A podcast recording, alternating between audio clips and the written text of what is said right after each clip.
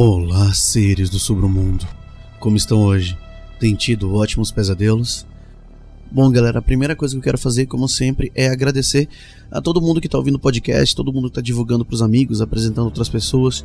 Eu não sei se tem, outro, se tem outros podcasts também recomendando, então assim, eu não sei. Se você está recomendando a gente, me avisa para mandar um abraço, para eu recomendar de volta, porque realmente não faço ideia. E agradecer também, claro, porque vocês fazem isso, realmente ajuda bastante a divulgar o podcast. E, gente, não esqueçam, por favor, de mandar sugestões, não esqueçam de mandar e-mails, mensagens no Instagram. Eu sei que às vezes eu demoro para responder no Facebook, mas meu celular simplesmente não avisa, não recebo notificação. Então, é, mandem no, no, no, Instagram, porque é muito mais fácil para mim ver. Mandem e-mail também, sem medo de ser feliz. Eu prometo que eu sempre respondo. E lembrando que o podcast ele é mantido pelos meus queridos patrões.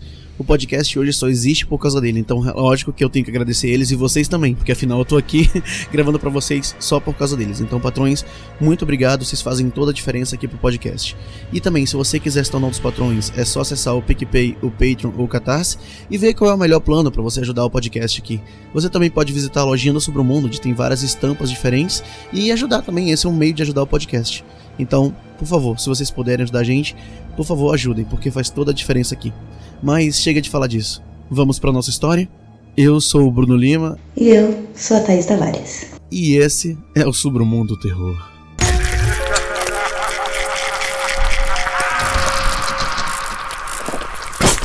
Submundo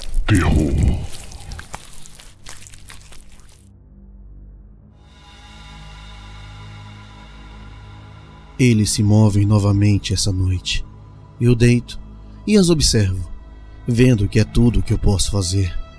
Elas escorregam e deslizam pela cortina da janela do poste de luz sombreada, e eu sei que meus olhos começaram a falhar. Ou talvez os olhos estejam bem e minha mente finalmente esteja se distanciando da dor e do tédio. Morrer é realmente um negócio solitário. As sombras dançam para eu poder dormir e eu sonho novamente com Eileen. Começa bem, mais memória do que sonho. Eu a vejo curvada sobre o balcão de lanchonete em uma saia poodle rosa claro apontando para uma fatia de torta de nozes quentes, e eu ri um pouco enquanto o mesmo velho pensamento rolava pela minha cabeça. Nossa, como eu sou doido por ela. As pessoas agem como se fôssemos castos e adequados naquela época, mas os hormônios nunca mudaram. Meu pensamento dominador naquela época era a melhor maneira de colocá-la ou qualquer outra garota do banco de trás do meu Chevy 57. Ela se vira. Seu cabelo encaracolado, cor de cenoura, escorregando por seus ombros, e eu grito até acordar. Eu quase tuço um pulmão inteiro e tento afastar a visão. Seu rosto não era jovem e limpo como deveria ser, como estava todos aqueles anos atrás. Ao invés disso, estava escuro, avermelhado e podre como a imagino agora, com quase dois metros de altura e mofando. A porta se abre e o rangido envia um arrepio que ainda posso sentir na minha espinha. Minha respiração para. Ela fica presa. É apenas Joe, a minha cuidadora da casa de repouso, e não a querida Eileen morta, que estava entrando na sala. Está tudo bem, Sr. Jenkins? Ela pergunta. Bem, eu murmuro. Deus, quando minha voz tinha ficado tão fraca. Eu tenho 79 anos. Minhas pernas não funcionam e é bem possível que eu tenha cagado. Portanto, é um retumbante não. Ela ri. Eu sempre tinha conseguido fazer as meninas rirem. Vou verificar você. Diz ela. É hora de seus remédios de qualquer forma. Uau! Eu respondi. Quero uma dose dupla.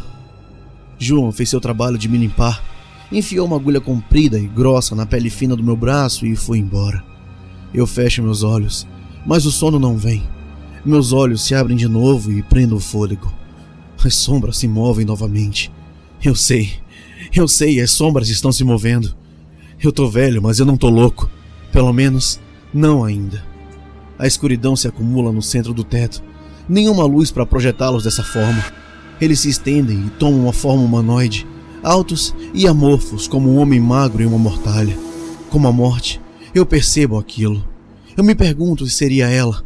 Caso seja, pode dispensar a foice. Eu tô muito velho para ter medo dela. Nenhuma foice vem. Ao invés disso, a figura inclina a cabeça para o lado como uma criança confusa. Então, gira novamente. Eu mesmo observo, confuso como uma criança, enquanto as sombras se dividem. Percebo que uma cena está tomando forma em silhueta. Uma linha reta e plana de sombra atravessa o teto. Outras sombras surgem dela, formando pouco mais do que figuras de palito, mas pessoas do mesmo jeito. Mais e mais linhas se movem e eu sorrio. Eu sei o que eu estou vendo agora.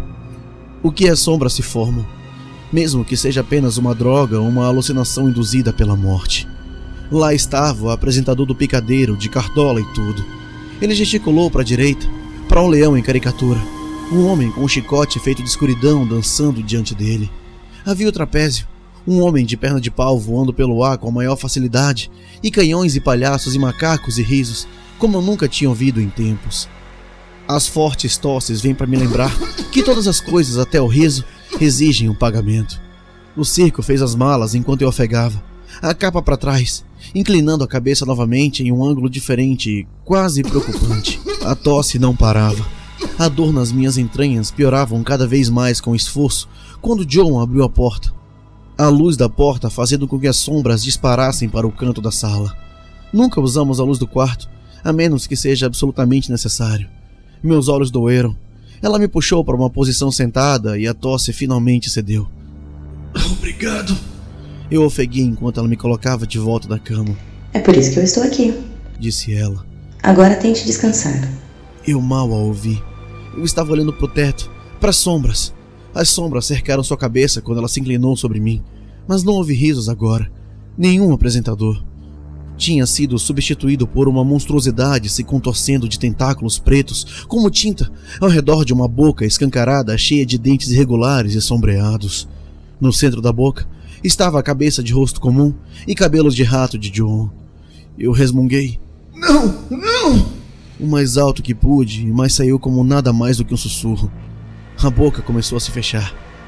Eu não tinha ideia se as sombras, ou o que quer que fosse aquilo, poderiam machucá-la, mas eu não as deixaria se eu pudesse impedir.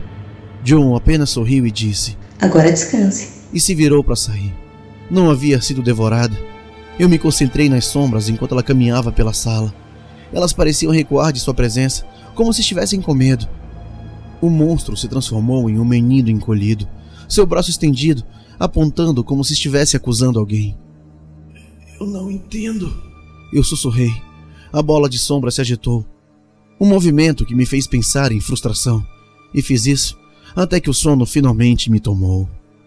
Fiquei esperando o dia passar, como todos os dias agora, cheio de caldo quente e TV ruim. Mas esse dia também trouxe ansiedade. Não sabia se veria as sombras novamente, mas eu esperava que as visse, mesmo que fossem apenas sintomas de uma mente velha e moribunda. Finalmente, a luz do sol esgueirou-se pela janela, a única luz apagada que restava do poste do lado de fora. Suspirei e fechei os olhos, esperando por algo que tinha certeza que nunca aconteceria. Cochilei cerca de meia hora antes de abrir os olhos novamente. A bola de sombra cintilou no teto. O brilho pareceu ficar mais intenso enquanto eu sorria para aquilo. Então, se dividiu. Uma nova cena para uma nova noite. Um faroeste dessa vez, com bonecos de palitos de salão e cowboys duelando. Até mesmo um roubo de diligência. As sombras recuaram quando a porta se abriu, espalhando um pouco de luz no quarto. Joe entrou, com a seringa na sua mão. Ela disse algo, mas eu não ouvi. Todas as minhas faculdades estavam voltadas para o teto. As sombras giraram em torno dela novamente, tomando cuidado com o feixe de luz no corredor. O monstro estava de volta. Sua boca, um rugido silencioso voltado para Joan.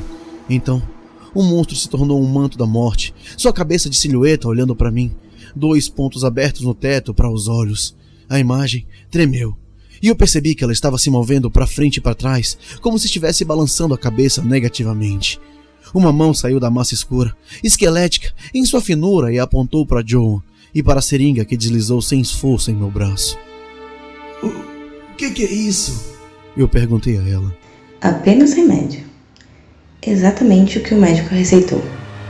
Claro, claro, claro que é isso. Eu disse e observei sair. Enquanto o que quer que fosse corria em minhas veias, respirei profundamente e soltei o ar.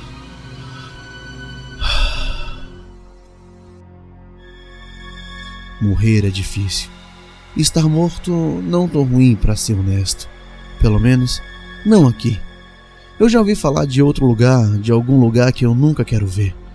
Há muitas coisas desse lado, não apenas pessoas, mas coisas que nunca vagaram em nosso mundo. A Eileen tá aqui. E o bebê que perdemos há muito tempo também. Há certas coisas aqui que são como dar aos moribundos alguns momentos de felicidade, mesmo que sejam antes do tempo como eu fui. Embora não seja fácil nos comunicarmos com o outro lado, podemos ver e ouvir tudo. Claro, se a gente quiser fazer isso. Enquanto vejo as trêmulas mãos de John amarrar o laço, enquanto as sombras nas paredes ao redor dela refletem coisas horríveis e de dentes afiados, percebo que não a odeio. Pelo menos, não pelo arsênico que ela injetou no meu braço. Eu estava velho e sentia falta da minha esposa. Ela provavelmente me fez um favor. Não é por isso que as sombras me avisaram sobre isso. Veja, eu não fui a primeira e não seria a última. O tempo é engraçado aqui. Você pode ver isso se prestar bastante atenção, mesmo em vários futuros possíveis de qualquer maneira. E mesmo que John tivesse ficado no hospício, ou como em tantos outros futuros, fosse para o cuidado neonatal, era sempre a mesma coisa. Agora, eu vou ficar aqui no teto, cuidando dos outros lá embaixo com tantas outras pessoas que costumavam conhecer a Joan. Veja, eu não fui o primeiro, mas eu vou ter a maldita certeza de que eu fui o último.